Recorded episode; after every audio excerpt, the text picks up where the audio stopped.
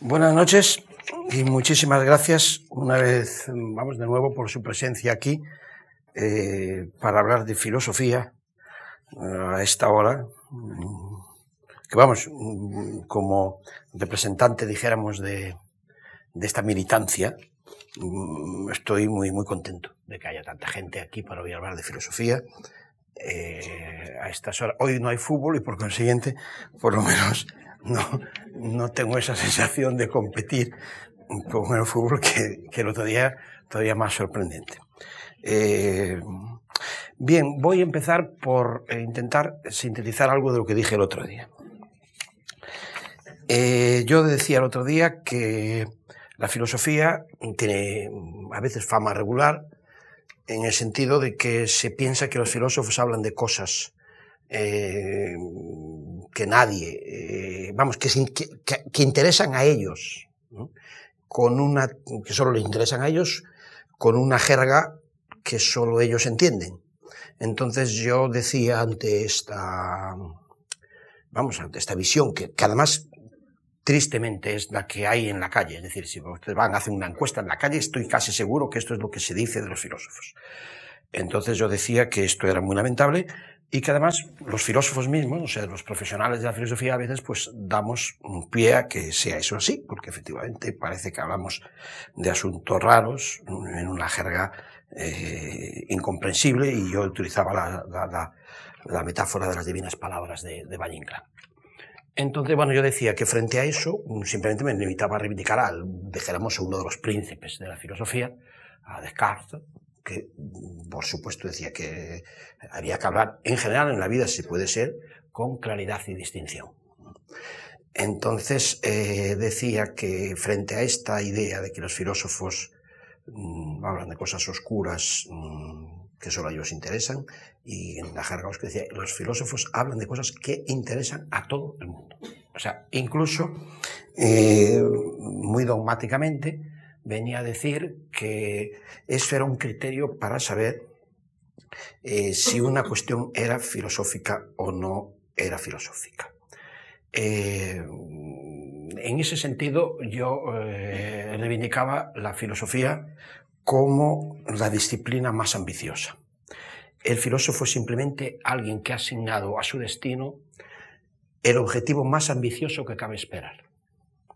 Así de modesto. Y se trata esencialmente de no ir de farol.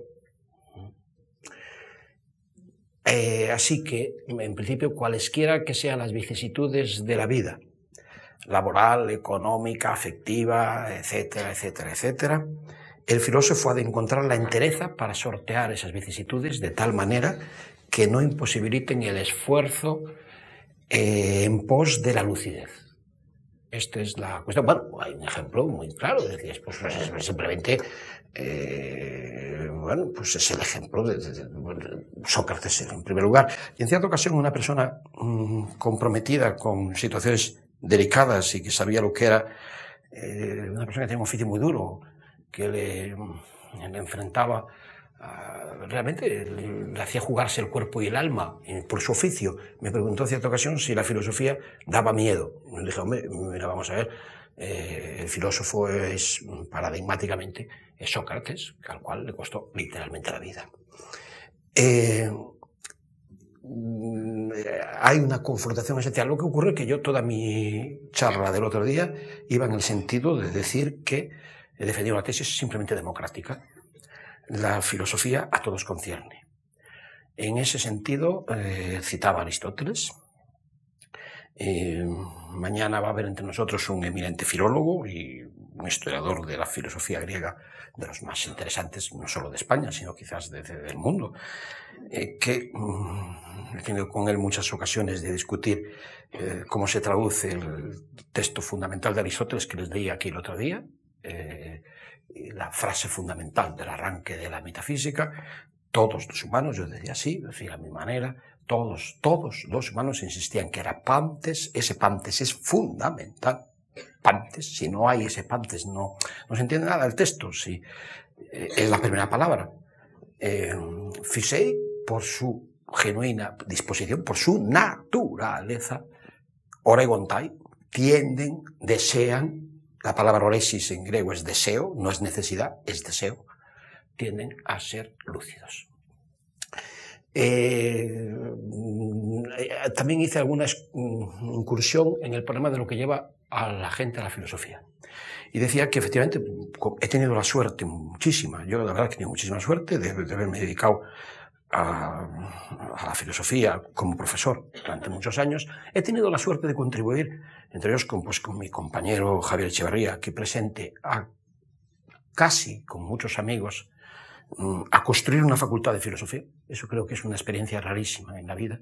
Pocas veces tiene una ocasión de eso. O sea, nosotros construimos la facultad de filosofía de Zorroaga en el País Vasco. Bueno, entre varios, fue una, una experiencia colectiva, pero bueno, que uh, hubo gente de toda Europa que venía allí.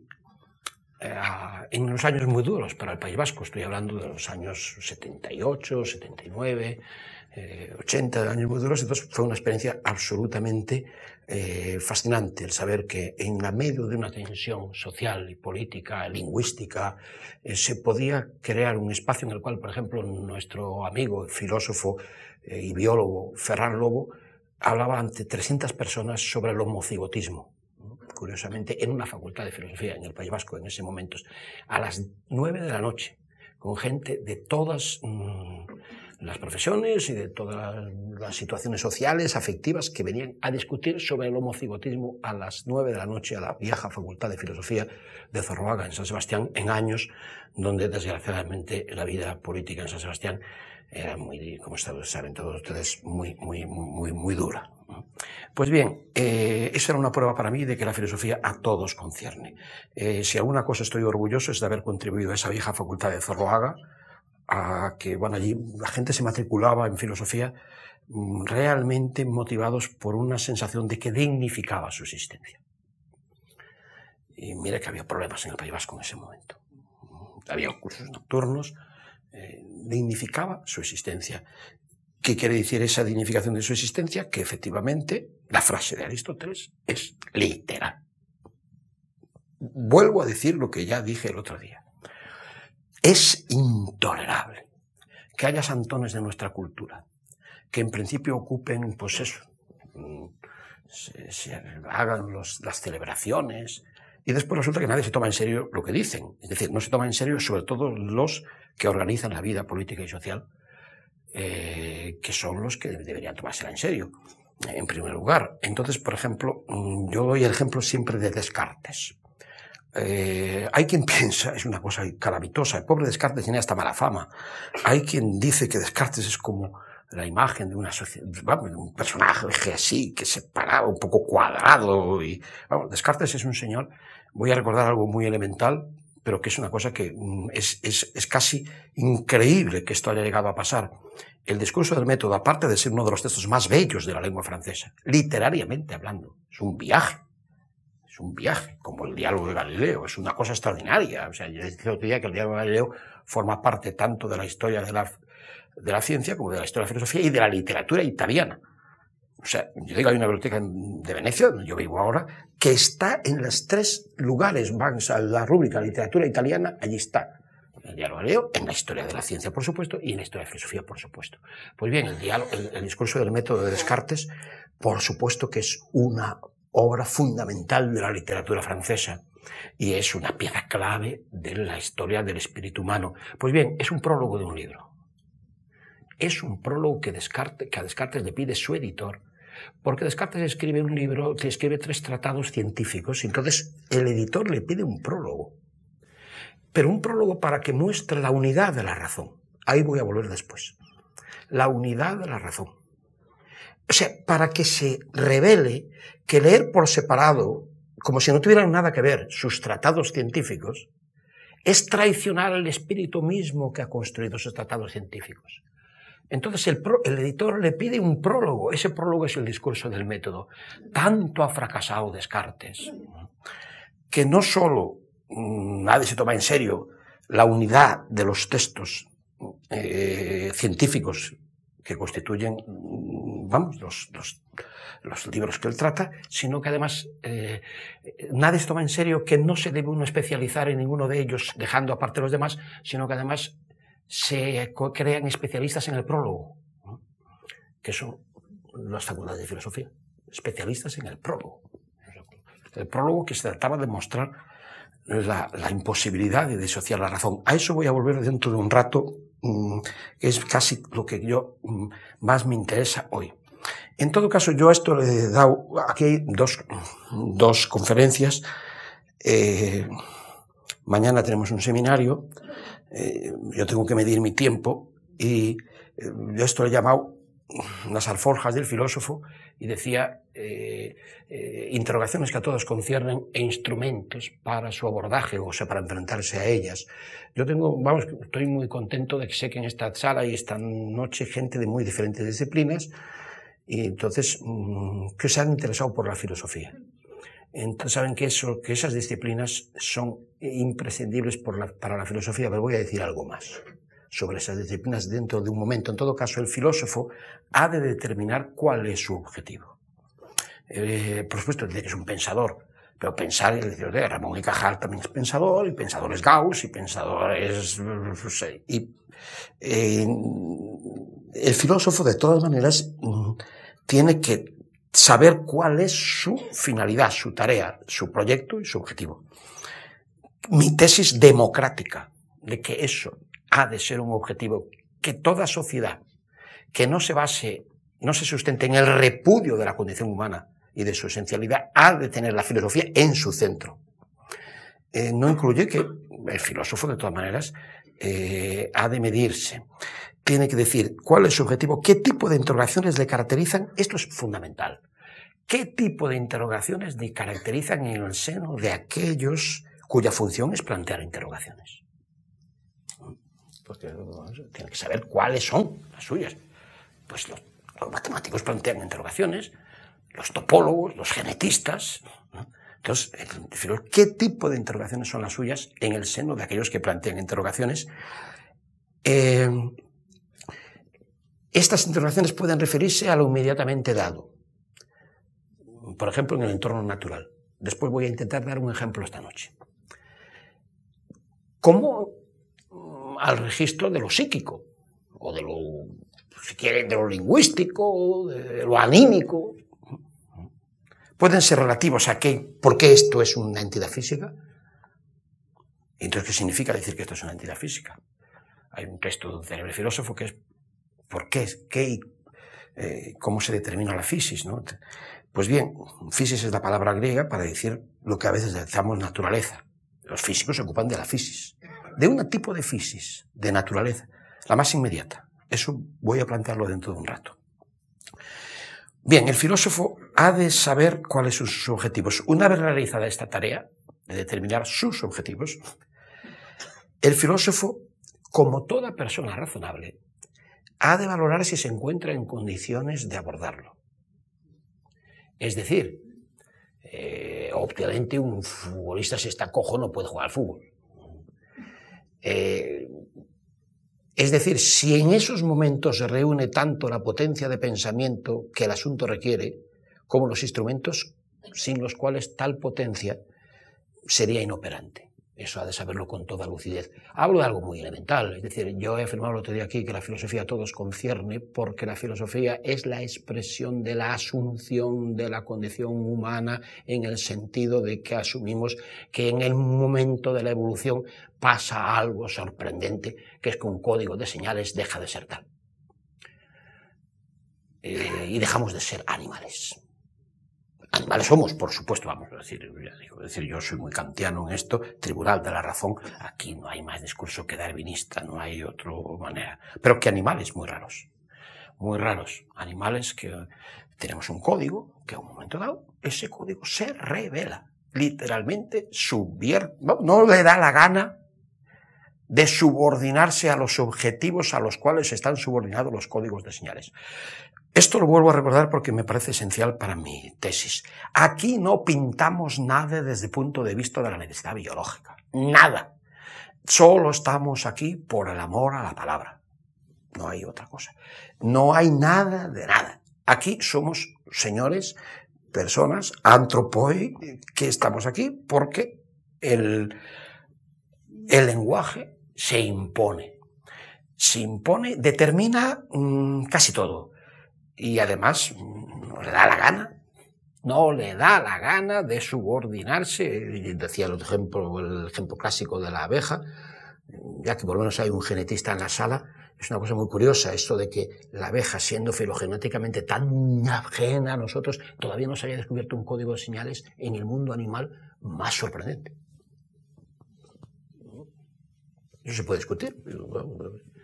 Pero es un código de señales. Eso ya lo decía Benveniste hace 50 años. Maravilloso, estaba maravillado. El lingüista Benveniste estaba absolutamente maravillado ante el código de señales de las abejas Decía, qué cosa más maravillosa, más sorprendente, más extraordinario. Un, un, un, vamos, un ente vivo tan filogenéticamente, tan alejado de nosotros y que ninguno otro mucho más aproximado tenga un código de señales tan sorprendente. Pero vamos, no deja de ser un código de señales. Es imposible que ese código de señales empiece a funcionar por sí mismo. O sea, que se interese a sí mismo y que no tenga más objetivo que sí mismo. Eh, esto lo reitero, es que si no nada tiene sentido de lo que yo digo aquí esta noche. Si no se postula que la condición humana es el resultado, vamos, hasta las sociedades, de incluso las perturbaciones que introduce ese código de señales que ha dejado de ser tal, se ha creado sus propios objetivos.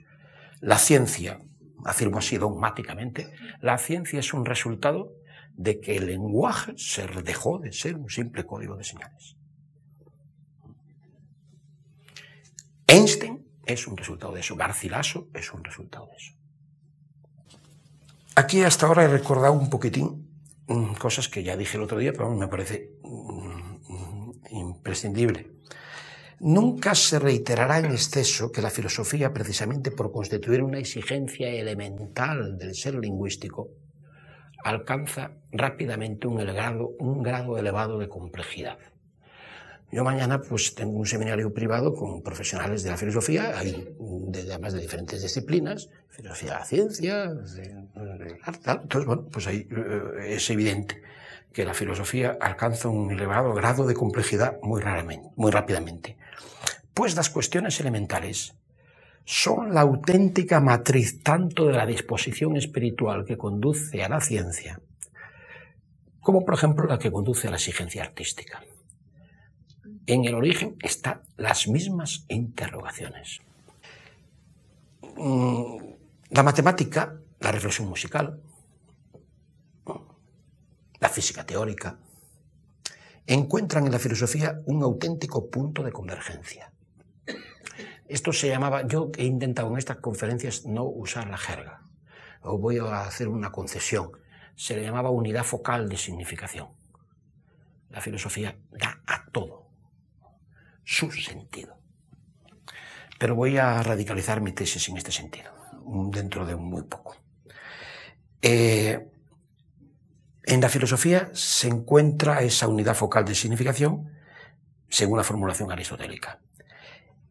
Yo pretendo que en ausencia de esta última, ahí yo he sido, tenido la suerte de tener una gran relación con el gran aristotélico y, gran matemático, medalla filos de matemáticas René Tom, que decía que en ausencia de esta unidad focal de significación, las disciplinas particulares eran simplemente insignificantes, un medalla filos de matemáticas, es decir, carentes de significación. No significaban nada. Esta era la tesis de Tom al que cito. Tom fue profesor en la Universidad del País Vasco, en aquella época en Zorroaga, y tuvimos la suerte, en aquella época nos permitíamos el lujo de hacer un mm, seminarios sobre el espacio con René Tom, medalla Félix de Matemáticas, Eduardo Chillida, seminarios de doctorado, y Piego Bank, eminente aristotélico, sobre la idea de espacio.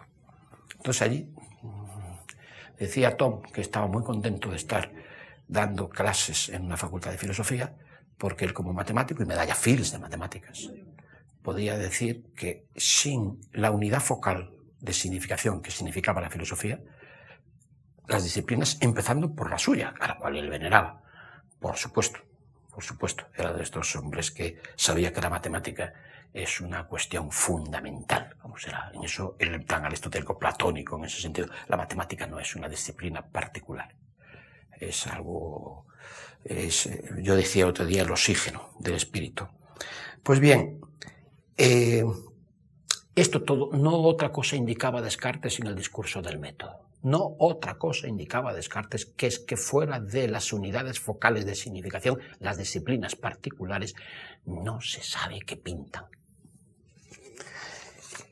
Voy a eh, radicalizar un poquitín mi tesis esta.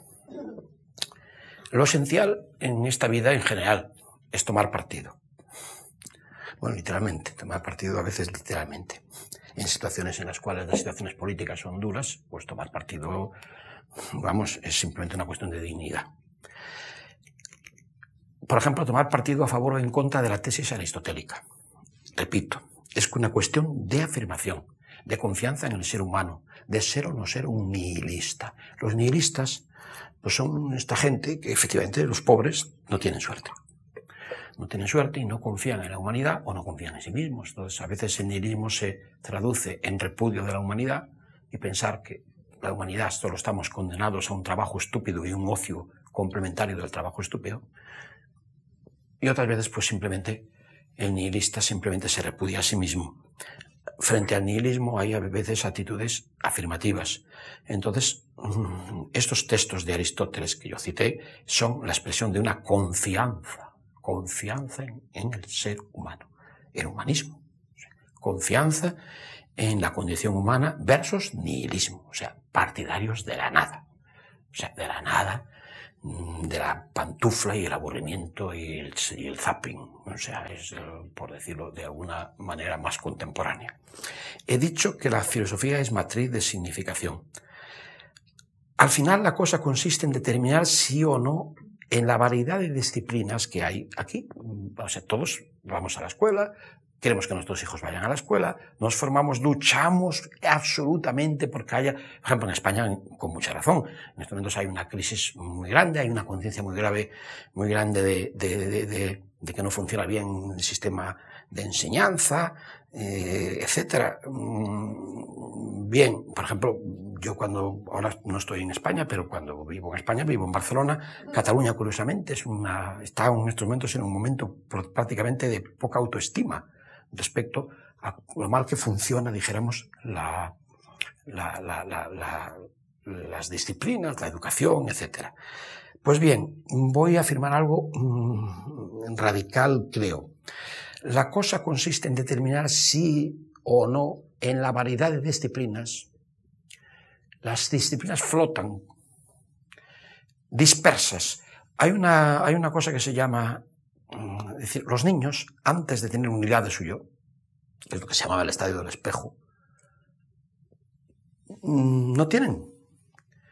Eh, es decir, les puede doler un brazo, pero no tienen sentimiento de que ese brazo que duele es el mismo que le duele al yo. O sea, hay un momento en que flotan las cosas, pueden doler, pero dispersas como en un mar muerto, sin unidad de significación. Pues bien, eh, igual que un niño que todavía no ha accedido, además suele ser cuando accede al lenguaje, que accede al lenguaje y algo más importante, quizás a la topología. Cuando se crea una especie de matriz en el cual se ubican las cosas. Y quizás es el nacimiento mismo del lenguaje. Entonces, hasta ese momento, las cosas se viven dispersamente. No hay unidad del yo. Pues bien, hago, utilizo esta metáfora para decir que las disciplinas separadas de la filosofía son como, mm, como ese niño que no hubiera accedido a la unidad de sus miembros. Flotan en un mar muerto sin significación. Las cosas de la inteligencia valen la pena si es verdad que la inteligencia es lo nuestro. Esto es, por eso insistía en Aristóteles, ¿es verdad o no es verdad que lo nuestro es inteligir? Eh, voy a dar dos ejemplos que luego voy a considerar si el tiempo me llega. La cuestión esencial, ¿qué es el hombre? Tiene alguna peculiaridad que le distancia, por ejemplo, la cuestión de saber si el hombre tiene alguna peculiaridad que le distancia verticalmente de los demás animales. Y cuando digo verticalmente, yo sí luego digo esto, el hombre está verticalmente distanciado de los demás animales. Y me dice, ¿pero que estás, estás diciendo que es que nos ha creado Dios? Digo, de nada. No estoy diciendo nada de eso. Estoy diciendo que la estructura interna del extraño código de señales que es el lenguaje humano distancia verticalmente. Para tenernos muy claro, los animales tienen relaciones horizontales entre los señales y aquello. La abeja tiene un botín. Nosotros tenemos fundamentalmente esta cosa tan rara, tan rara. No voy a decir yo, yo, yo, que tengo aquí son trivialidades. Esa diferencia significante-significado este hecho de que, aparte de que haya una relación con el botín, hay una diferencia interna significante-significado. Entonces llega un momento que aunque el botín no tenga interés, el significante significado, esa relevancia, esa diferencia interna empieza a interesar por sí misma. Hasta tal extremo que efectivamente hay algo que se llama el alma. El alma es simplemente que nace la idea, frente a la mera señal. Los animales no tienen ideas. Discuto todo lo que ustedes quieran.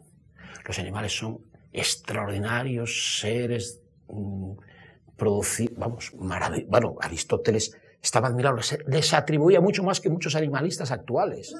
Les atribuía la fantasía, la imaginación.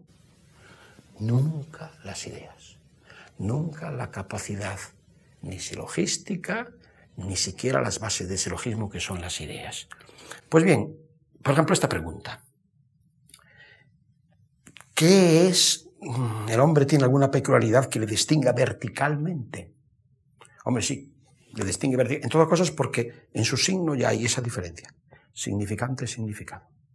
Vamos, es que si lo ponemos así aquí, el hecho, no hay otro código de señales en que haya esta, esta tontería. Vamos, que claro, tontería hasta que hasta que Saussure la descubre. esto que estoy diciendo yo es una trivialidad total, pero el hecho de que haya la diferencia significante, significante, significado, esta barrera, esto no lo hay en ningún otro código de señales. No hay ningún código, vamos, no hay ningún código de señales en que exista parecido algo parecido a esto. Aquí nace simplemente cuando nace esto, surge un... Aunque no tenga interés el lazo horizontal con lo que interesa, esto empieza a interesar por sí mismo. Empieza la narración, que puede ser científica. Vamos, eh, una de las cosas maravillosas de Einstein es que es un gran narrador. Sus textos metafísicos, es decir, todos aquellos que se llaman de divulgación, que son simplemente metafísica, estas metáforas esplendorosas que encuentra, ese ser, una especie de ascensor en un lugar sin campo gravitatorio, vamos, estas cosas esplendorosas, metáforas que conseguía este utilizar. Pues bien, imaginemos que nos preocupa ese problema. ¿Cómo no nos va a preocupar ese problema? Pero ¿cómo no va a preocupar ese problema que nos pasamos la vida hablando? Ahora esto va a ser una cosa de especialistas. Pues bien, esto lo que se exige para afrontar esta cuestión es un soporte, por ejemplo, de genética. De lingüística, por supuesto. Lo que pasa es que ahora en estos momentos, lo digo, hace cinco años yo en eso estaba muy fascinado. Eh, vamos, que hay por lo menos un genetista en la sala, cuando se descubrió esta historia del FOXP2, es que esto creó una especie de emoción por fin se parecía que se había descubierto un gen, una mutación, una mutación, que parecía que daba clave de las posibilidades articulatorias. Esto, pero después la verdad es que han pasado cinco años y no parece que esto es como si hubiéramos empezando a descubrir las bases genéticas de la lingüística. Pero claro, eso era como, como, como, como, como, como descubrir, es decir, como por primera vez realmente una ciencia del hombre. No ha ido muy lejos casi no hay respuestas a nada, pero las preguntas sí. Eso fue un momento total, eh, de total emoción cuando esto ocurrió hace cinco años. Entonces, evidentemente, hay que, para afrontar esta cuestión de que por qué rollo a un momento dado surge un código de señales tan raro como esto que hace que haya Proust y Einstein y Garcilaso. como es curioso que Garcilaso, una cosa como Garcilaso, vamos a decir, no me podrán quitar el dolorido sentir, mm, vamos, simplemente esta, esta, esta historia, sino de entrada primero no me quitan el sentido, además esta cosa curiosa. Primero, en todo caso, que te, que te quiten el sentido para poderte quitar el dolorido sentir. Bien, ahí hay que hacer una, hay unos medios, hay unos instrumentos que se exigen para afrontar esta cuestión. Un soporte de genética y de lingüística, pero que se hace accesible, y esta es mi tesis central, precisamente porque la interrogación le da vida. La genética es muy sencilla. Es, bueno, yo ya daba el ejemplo de la relatividad restringida. Para entender las fórmulas de la relatividad restringida se necesita saber multiplicar, dividir y raíz cuadradas. Y has entendido que el tiempo, en principio, en principio el tiempo no es absoluto. O sea, ha dejado de ser el tiempo y el espacio. Otra cosa es que después la intuición no es así, porque todos somos euclidianos. Yo esto lo digo hasta Einstein. Einstein puede llegar a poner en cuestión eh, la intuición euclidiana porque precisamente es un hijo de ella. Pues bien, no es cierto, no es cierto que eh, ahí estoy intentando mm, responder a alguna objeción que se me ha hecho mm, por parte de una persona con muy, buena intención y muy simpáticamente me dice, pero usted está pretendiendo que aquí se vuelva un humanismo en el cual uno controla todas las disciplinas. Yo no pretendo nada de eso, nadie puede controlar todas las disciplinas.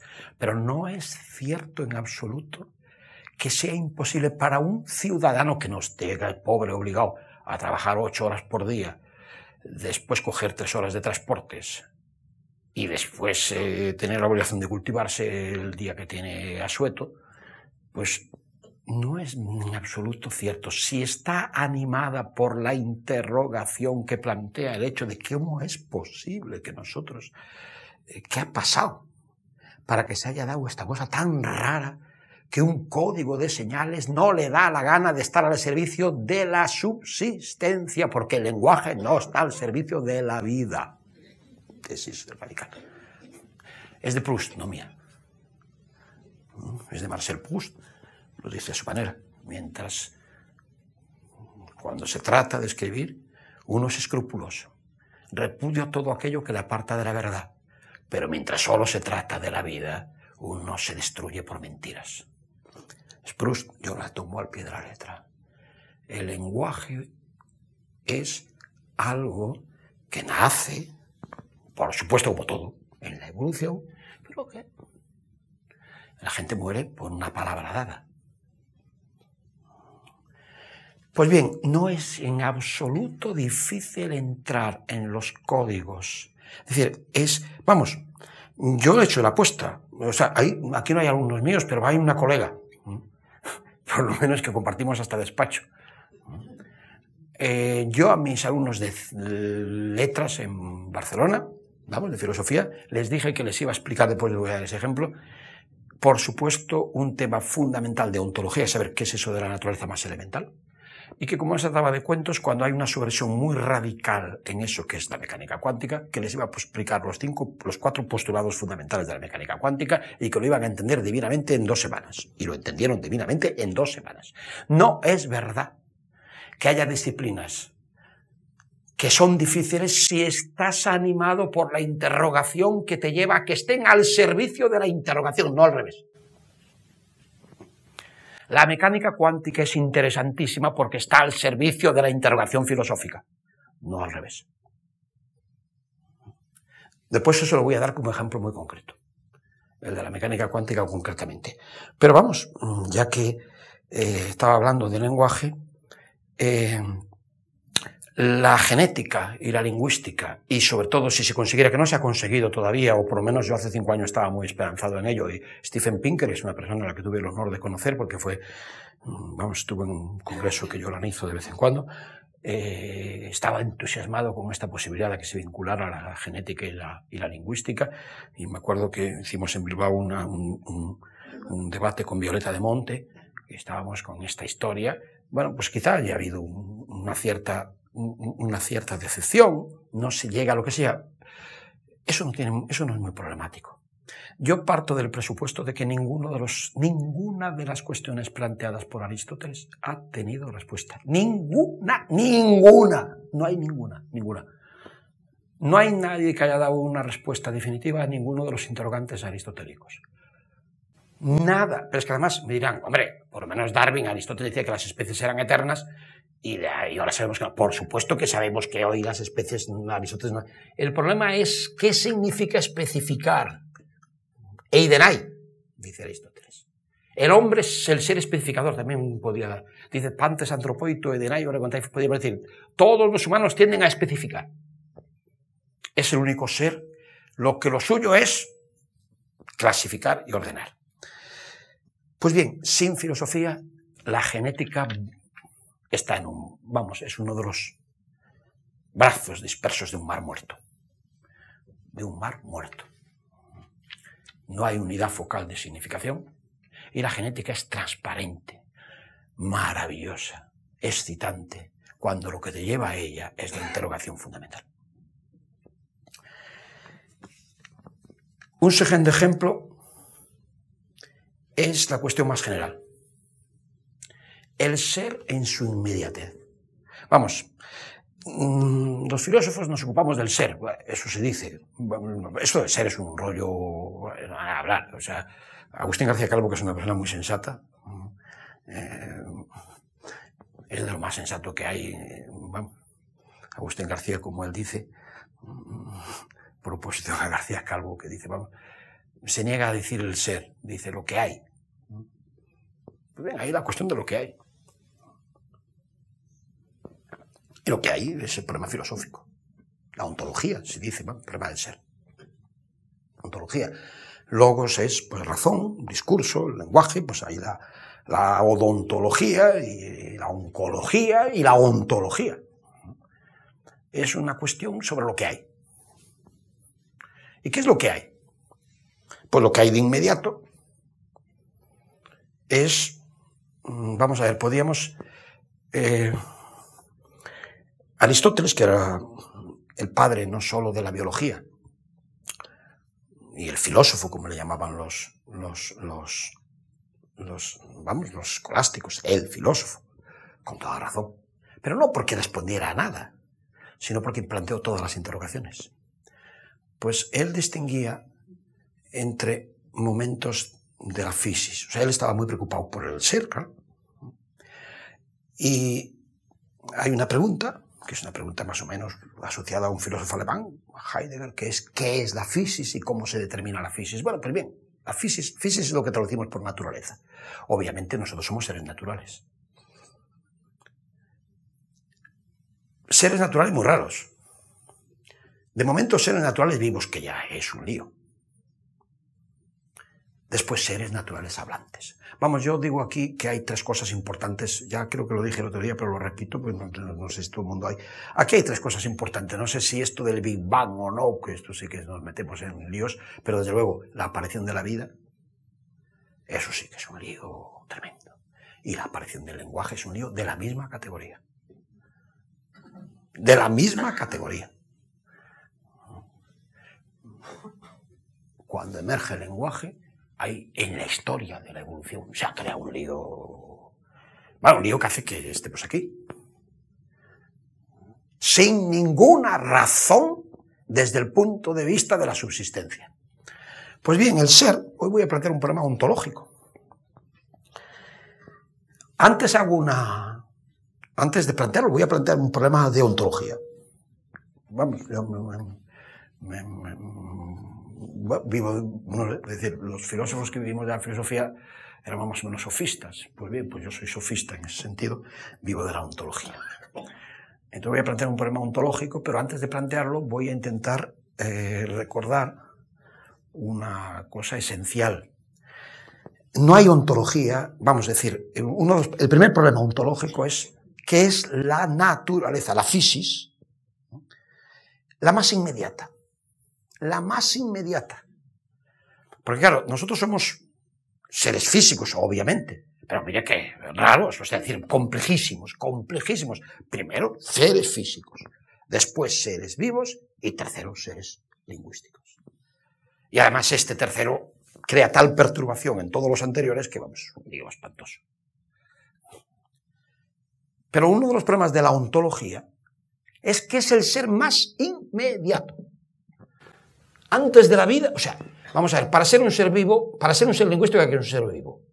Vamos, no sé, tú puedes creer los ángeles, eso es otra cuestión ya. Pero vamos, eso no, eso ahí sí que hay que ser kantiano, eso no es una cuestión que se plantea en, en la universidad como tribunal de la razón. Puedes los ángeles, pero mm, antes de ser un ser lingüístico eres un ser vivo. Y antes de ser un ser vivo eres un ser natural. Natural. Son seres naturales. Evidentemente, para plantear el problema de la naturaleza inmediata, la inmediata, la primitiva, es decir, esto se podría decir, las condiciones mínimas de posibilidad de que se hable del ser. Después hay más complejo. además de ser, eres ser vivo, pues mira esto qué nivel de complejidad. Es además ser, es ser lingüístico. Pero ser. Ahí evidentemente la física es la disciplina. La ontología se dice a veces metafísica. Entonces estoy yo muy de acuerdo en un nivel. Porque la, ontología es, no solo trata del ser en su inmediatez, que voy a tratar yo ahora aquí, sino trata también, por ejemplo, del ser en, de la forma, la modalidad de física, que es el ser vivo, y la modalidad de física, que es el ser lingüístico. Pero vamos, en su manera más inmediata, antes de ser vivo, hay que ser.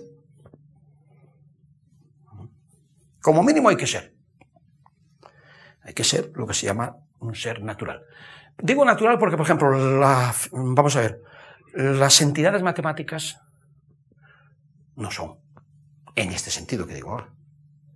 ¿no? tiene nada que ver con la naturaleza. Aunque la naturaleza obedezca a ellas. Esto podemos plantearlo después. Pero en el momento de decir, yo voy a plantear el problema ontológico.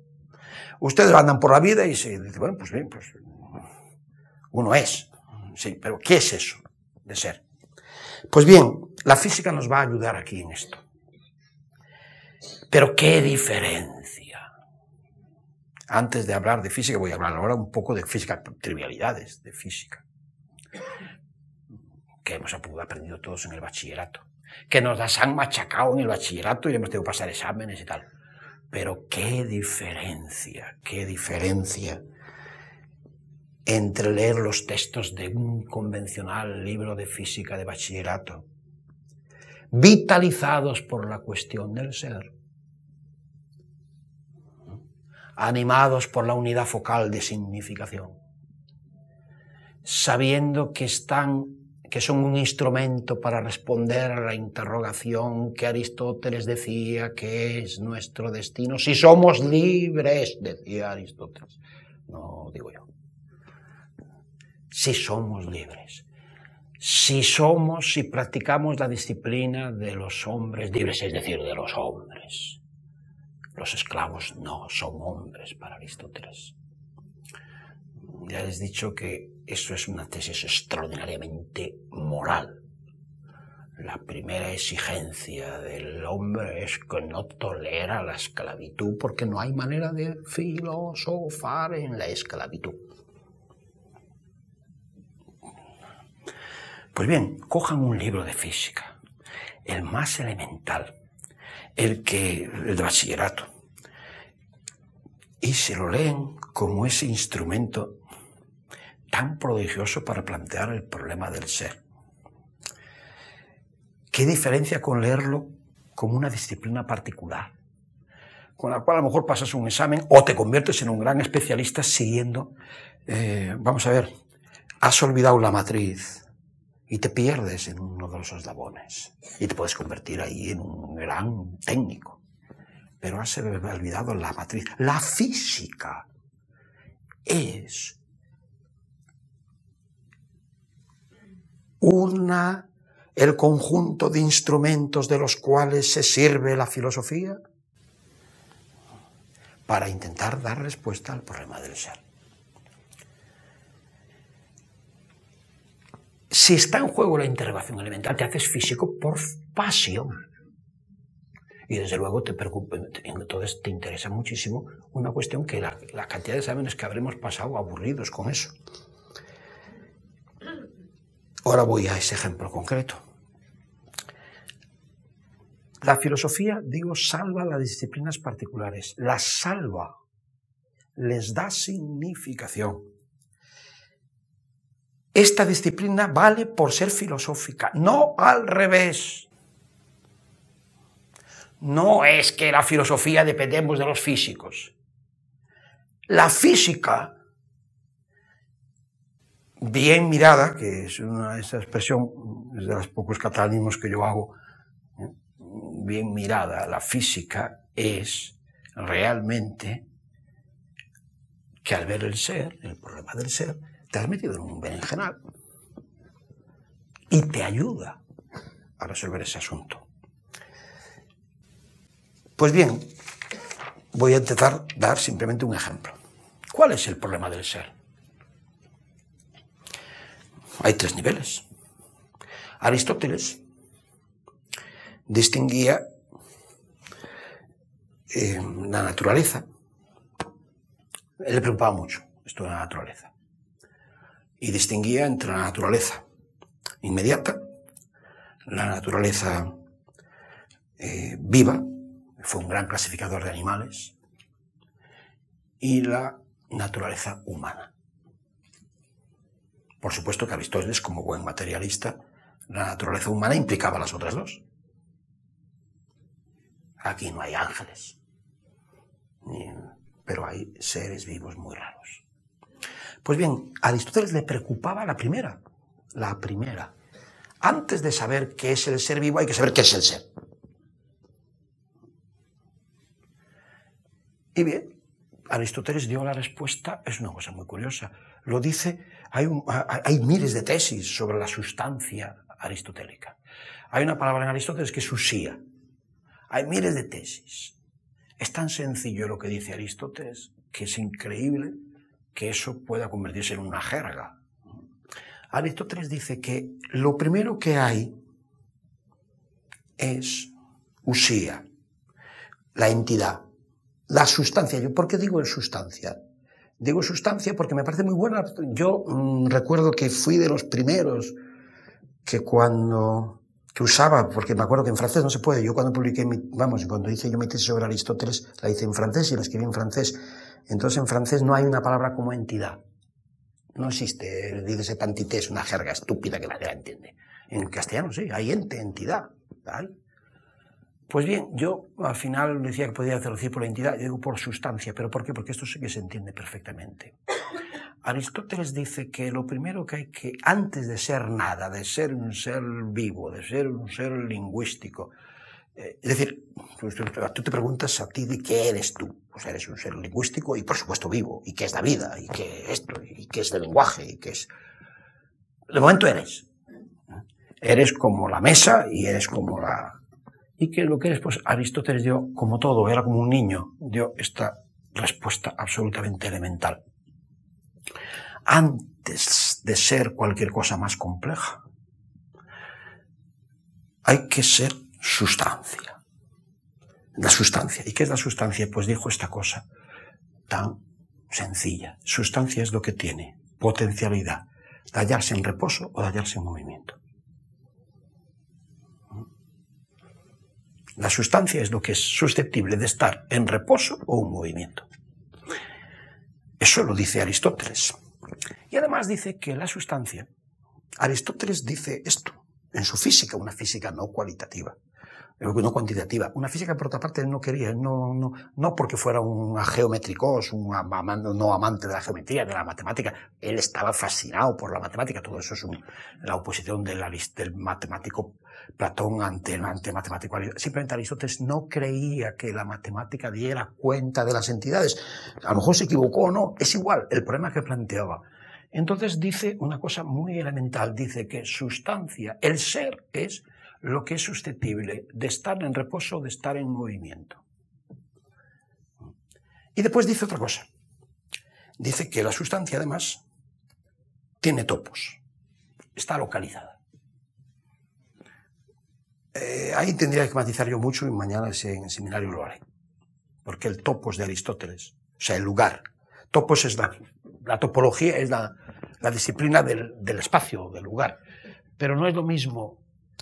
El topos este, si traducimos por espacio, est estamos diciendo una cosa muy diferente si traducimos por lugar.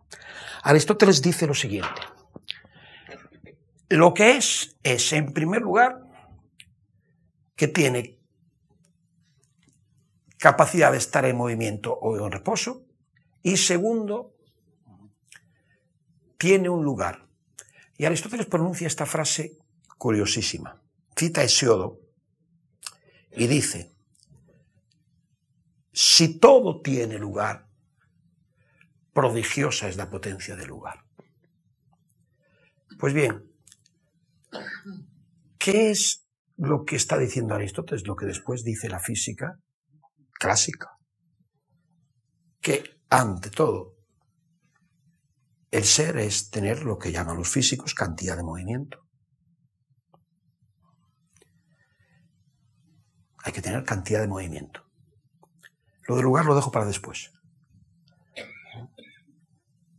Plantea esta cosa así. Antes de ser otra cosa, hay que tener cantidad de movimiento. Él no lo dice así, que eso es un anacronismo. Pero dice que lo que es es susceptible de estar en movimiento o estar en reposo. Y entonces, de esta cosa de estar en movimiento o estar en reposo, hace introduce una diferencia fundamental. Lo sustancial no es superficial. La sustancia o está en movimiento o está en reposo. Y lo que es es sustancial. ¿Y qué es sustancial? Por ejemplo, este instrumento es sustancial. ¿Por qué? Yo puedo ya lanzarlo a alguien esto. Puedo usarlo como un arma. En cambio, no puedo lanzar la superficie de esto. La superficie de mis gafas no es sustancial. Lo superficial no es sustancial. Ni tiene movimiento ni tiene reposo. No es, dice Aristóteles. Es para los matemáticos, dice Aristóteles. Porque los matemáticos, esa es su prodigiosa capacidad, dice, por un prestigio de la imaginación, tratan de lo que es un atributo como si fuera sustancia. Así de sencillo. Si ustedes miran la televisión, lo único que es en la televisión es el electrón. Las imágenes no son.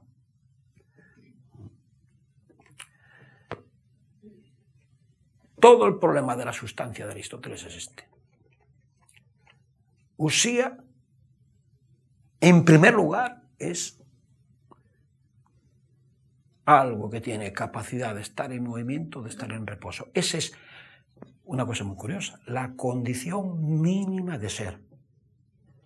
La mínimo de, vamos, el mínimo de atributos que podemos poseer es este, o en movimiento o en reposo.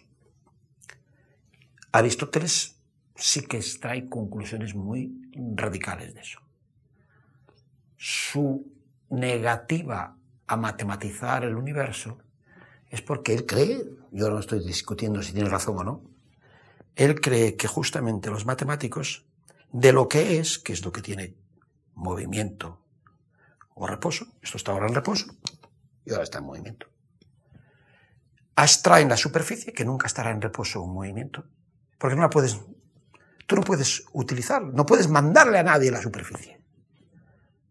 Entonces, cuando parece que está en reposo, tampoco está. Lo que está en reposo es la sustancia. Ese es todo el problema de la sustancia aristotélica. No hay más problema. Lo que ocurre es que ese problema no es, menor, no es un problema pequeño. Al final, después resulta que te encuentras con que esto es lo que dicen los físicos, que es lo que es la cantidad de movimiento.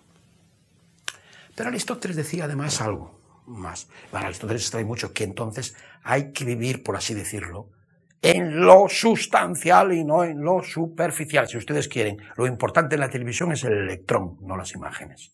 El descubrimiento del electrón es una cosa prodigiosa. Es uno de esos grandes descubrimientos metafísicos. Lo que es el electrón. Esta unidad discreta de, no digamos ya después lo que fue el fotón. Pero, vamos, este, este, pues bien, el electrón es. Esa diferencia entre lo, entre lo sustancial. Aristóteles añade algo. Y ustedes me dirán, bueno, ¿y esto qué importancia tiene? Hombre, yo les decía que si con este hilo conductor lees los libros de física clásica, se llenan de emoción, por así decirlo, esos libros. Sobre todo, si tenemos en cuenta que, claro, desde Aristóteles hasta Einstein, comprendido, hasta Einstein incluido,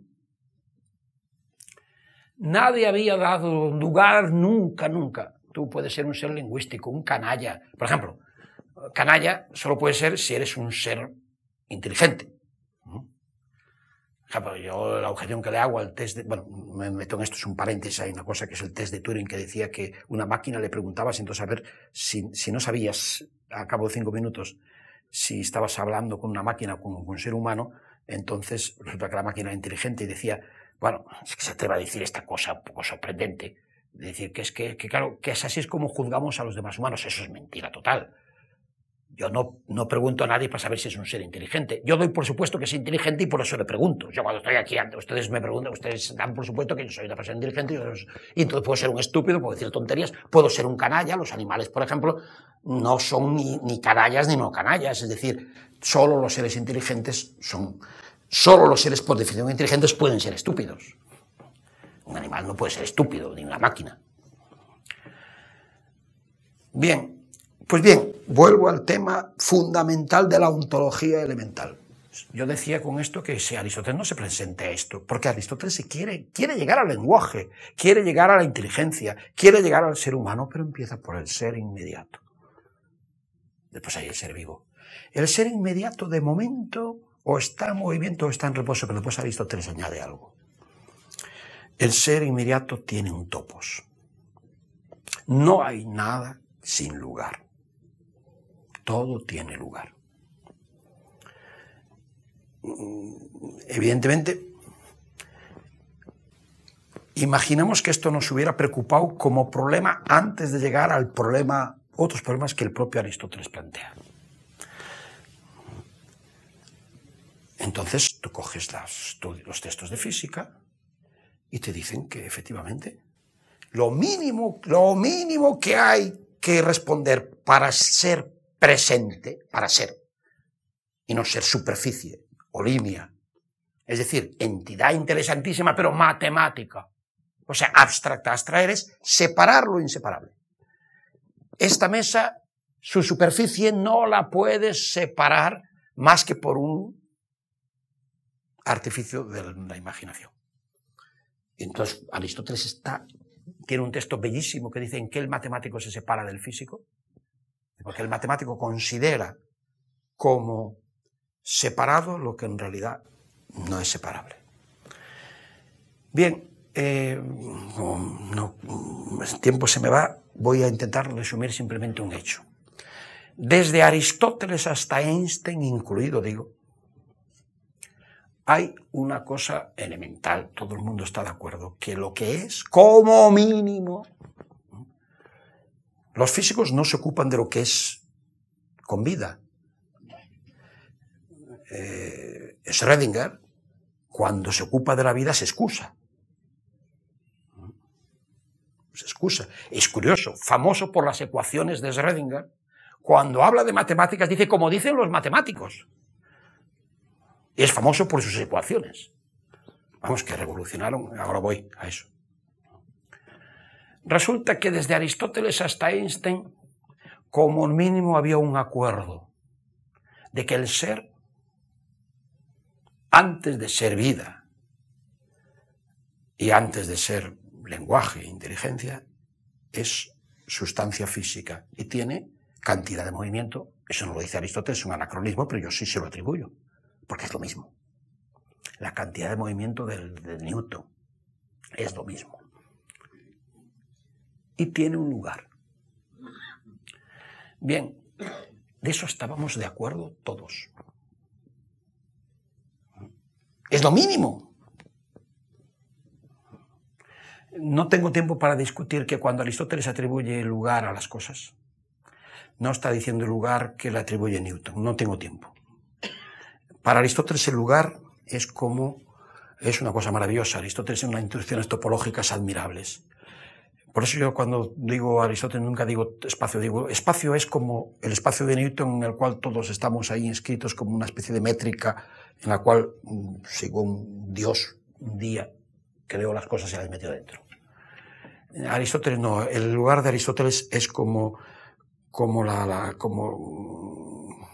como, el lugar, es, es, un envoltorio en el cual, eh, como el líquido antes de nacer, es el envoltorio en el cual estamos inmersos. Entonces tiene una concepción de lugar muchísimo, yo diría que mucho más cercana a la antropología.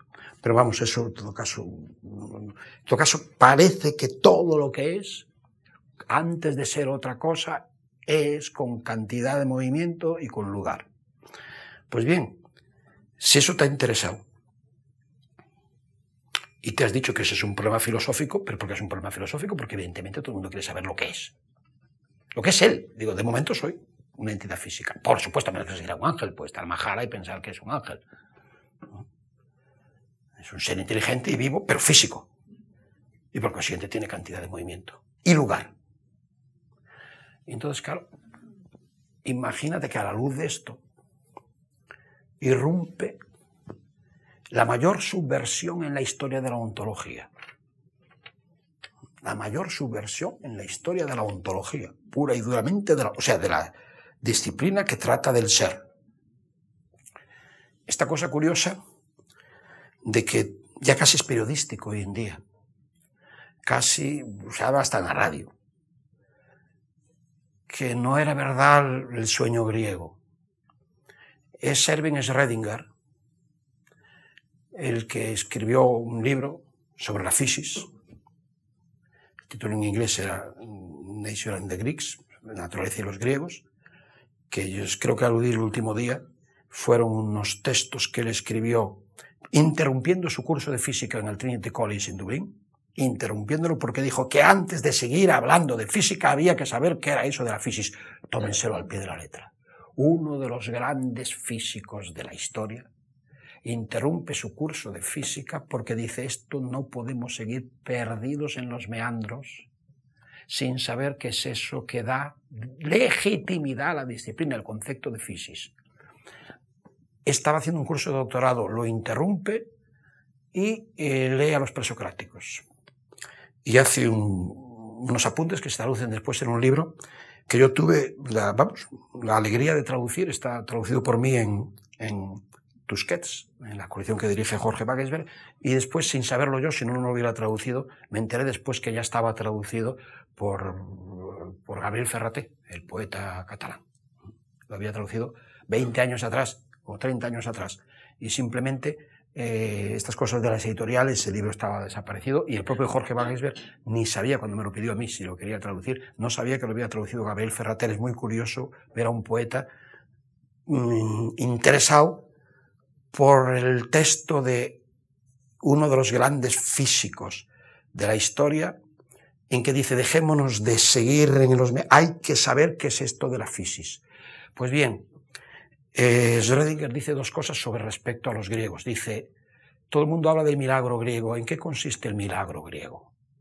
Entonces él dice primero, los griegos son la primera civilización que cree que la naturaleza es transparente, inteligible, que puede ser entendida no está valorando, no está jerarquizando las civilizaciones. Está diciendo, la naturaleza, puede haber una gran civilización que crea que la naturaleza, pues por ejemplo, puede ser objeto de devoción, mm, puede ser sagrada, puede ser admirada, puede ser venerada. Los griegos creen que puede ser inteligible, que es transparente a la razón. Y después dice, dice Schrödinger, dice además, los griegos creen que la naturaleza, al ser conocida, el que la conoce se transforma a sí mismo, pero la naturaleza no se transforma por el conocimiento, con lo cual está introduciendo una división entre la técnica y la inteligibilidad.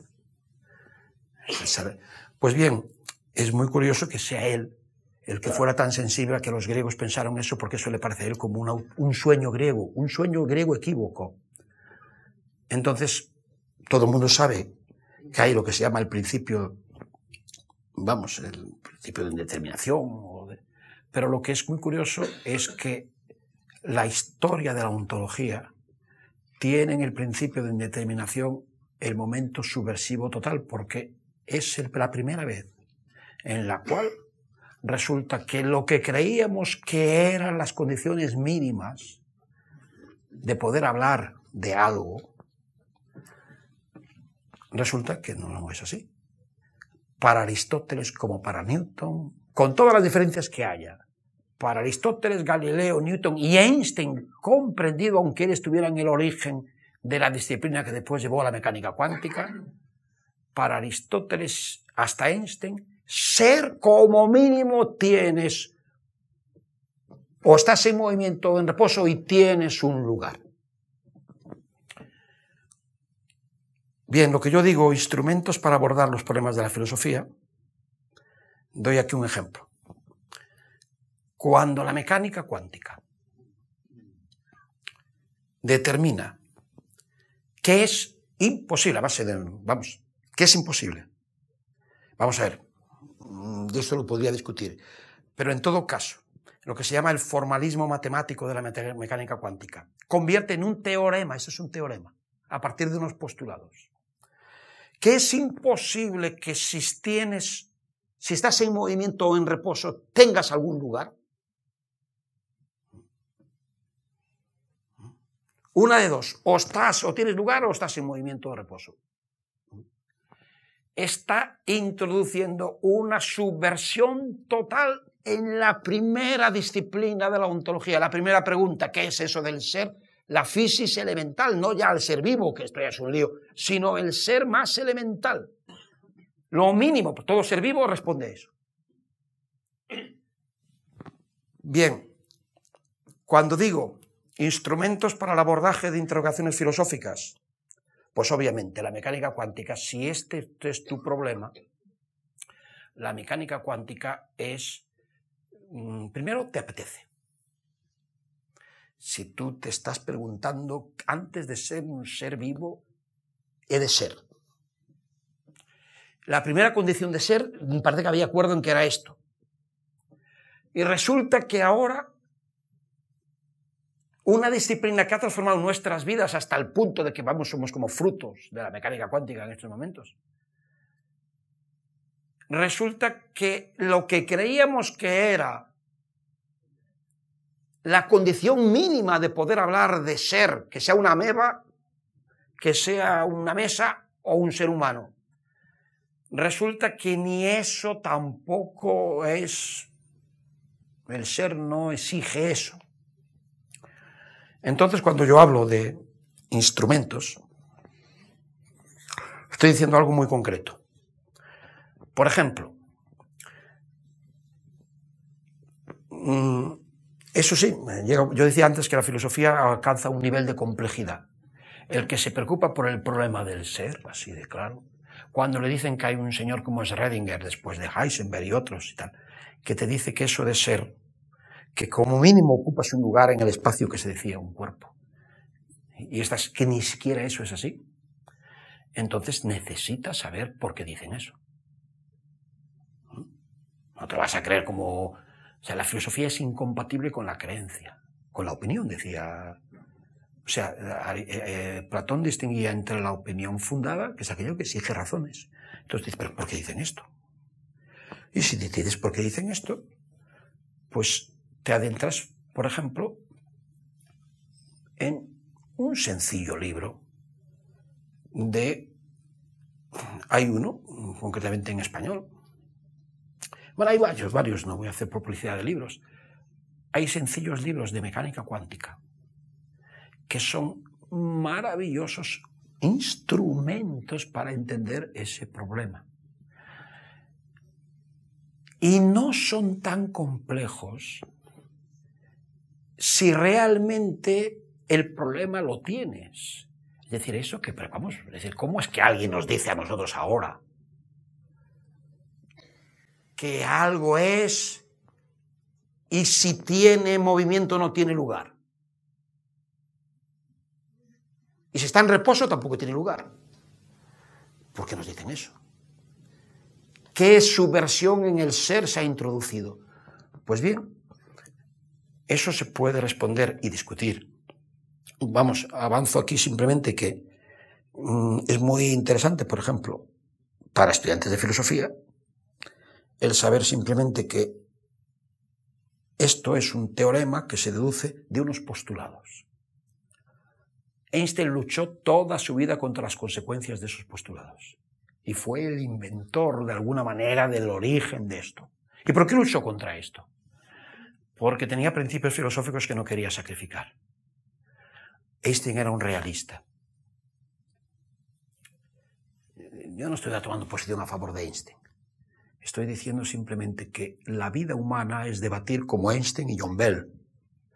Él era un realista. Él no podía admitir las consecuencias filosóficas del monstruo al cual él había contribuido a formar. Porque Einstein no está en el origen, vamos, de la mecánica cuántica, pero sí de la física cuántica, cuando intenta dar respuesta a lo que se llama el efecto fotoeléctrico y de repente esto se le escapa de las manos porque Einstein es un, él tiene, vamos, es un realista, una persona que, mm, recuerdo los tres principios filosóficos de Einstein elementales. Él dice, primero, no puede haber contradicciones entre las teorías científicas. Segundo, no hay acción a distancia, hay un principio de contigüidad. Si yo tengo una acción sobre ti es porque toco algo que está contigo, o sea, no hay. Y tercero, las cosas tienen una entidad por sí mismas con independencia de que haya o no un sujeto conocente. En eso era griego. Pues bien, eh, ustedes me dirán, ¿y esto por qué nos concierne a todos? Nos concierne a todos porque es el problema de lo que somos. Y yo decía el otro día que esto es un problema político. Temo que efectivamente la sociedad no está sustentada en hacer de la filosofía una cuestión de todos temo que efectivamente eh, la, sociedad está más bien sustentada en el repudio de la filosofía. Lo que decía antes de Descartes es desolador. Descartes ha fracasado absolutamente. La unidad de la razón es lo único que no está presente eh, en nuestro horizonte. Y mm, reivindico mi tesis, vamos, resumo para, quizás para finalizar, lo que, vamos, defiendo, pretendo que no sea una opinión infundada, en eso soy muy platónico, ha de ser una opinión reflexionada. Si es una opinión infundada, pues no es verdad que cada uno, vamos, pequeño paréntesis, eso de que toda opinión vale, vamos, esto, eso no tiene nada que ver con la democracia. La democracia es que todo el mundo tenga derecho a reflexionar. Esa es la democracia. No que cada uno puede decir su estupidez. La democracia es que toda la sociedad mm, estuviera canalizada efectivamente a fundar ciudadanos con derecho a reflexionar y que la reflexión no fuera una cuestión de élites. La cuestión de la democracia es una cuestión central yo he hablado de la filosofía en el sentido de salvar los fenómenos, es decir, los, filósofos aquel que dice qué rollo es esto, todos estos problemas que se plantean, la naturaleza, el lenguaje, la cuestión del hombre. Pero hay, los griegos decían salvar los fenómenos, es decir, darles un fundamento, encontrar explicaciones, por ese deseo de inteligibilidad que el otro día yo citaba hablando de Max Born, el físico, pero también de Aristóteles. Pero es que también en la otra vertiente de la filosofía es Sosein Tempolín, salvar la ciudad. Salvar la ciudad es darle a todo el mundo un estatuto de ciudadano. Y no hay ciudadano libre que no ejercite el pensamiento. Viceversa. No se ejercita el pensamiento sin libertad. Aristóteles decía la disciplina de los hombres libres. Estamos en un programa de educación, hay muchas cosas. Pues bien, yo, mm, para no cansarles más, eh, sigo reivindicando mi tesis central. La educación, incluida la educación en las escuelas, pasa porque todas las disciplinas tengan una matriz que las hace inteligibles. Que no pase como este escándalo que pasaba con la matemática. Menos mal, esto ha desaparecido. Eso ha desaparecido. Hace unos años, aquí somos, hay personas de varias generaciones, pero a mí me tocó la generación en la cual las matemáticas eran introducidos en teoría de conjuntos. Ahora ya no se hace así. Me parece que no se hace así, no sé si se hace, creo que ya no. A los niños ya no les meten, pero no simplemente porque es que esto es una cosa completamente absurda. O sea, la teoría de conjuntos es una cuestión que, entre otras cosas, es un instrumento para Cantor, para resolver, entre otras cosas, el filosófico problema universal del infinito. Hacer de una cosa que era un, vamos, Cantor decía de sí mismo, decía que su, de su teoría decía, vamos, Hilbert, hablando de Cantor, decía del paraíso que, bueno, Hilbert, un gran matemático, decía, la cuestión del infinito, me viene bien, la cuestión del infinito, lejos de concernir a los intereses de una disciplina especializada, es indispensable para la dignidad misma del espíritu humano. Hilbert, un gran matemático, hablaba de Cantor. Lejos de concernir a los intereses de una disciplina especializada, o sea, por ejemplo, la matemática, es indispensable para la dignidad misma del espíritu humano. Lo estaba diciendo Gilbert aquí, que no hay sociedad que no se plantea, en todas cosas, la cuestión de los límites. Y bien, él hablaba de la forma del infinito matemático, hubiéramos podido hablar del infinito cosmológico, hubiéramos podido aplicar la misma frase.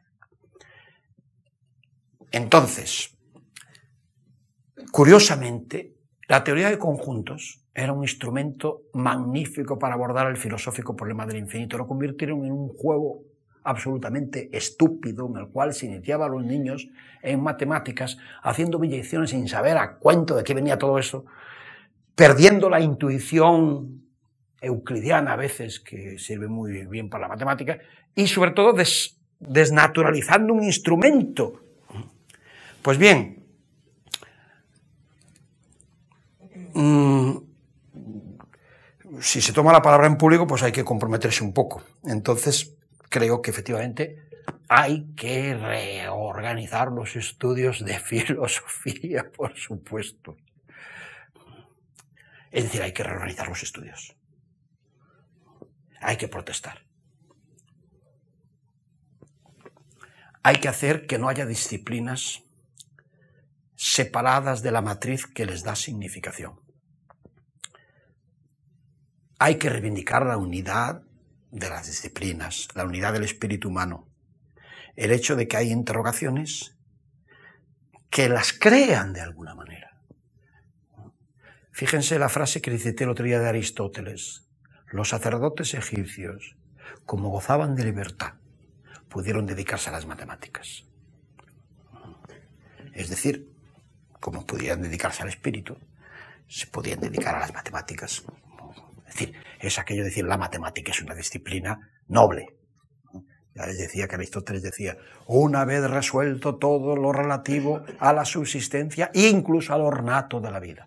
Entonces empezamos con las cosas, por así decirlo, que nos caracterizan a los seres humanos. Bien, si las disciplinas particulares no son leídas como una una rama de la interrogación elemental, que se han hecho complejas porque provienen de la interrogación elemental, esas disciplinas se hacen ilegítimas, aparte de aburridas, entre otras cosas. La filosofía es la que salva a las disciplinas particulares. Es la que les da legitimidad cada disciplina ha de valer por ser filosófica. Es decir, porque ayudará a la filosofía, que es simplemente responder a lo que Aristóteles da como definición de la naturaleza humana. Los seres humanos, todos, aspiran a la inteligibilidad.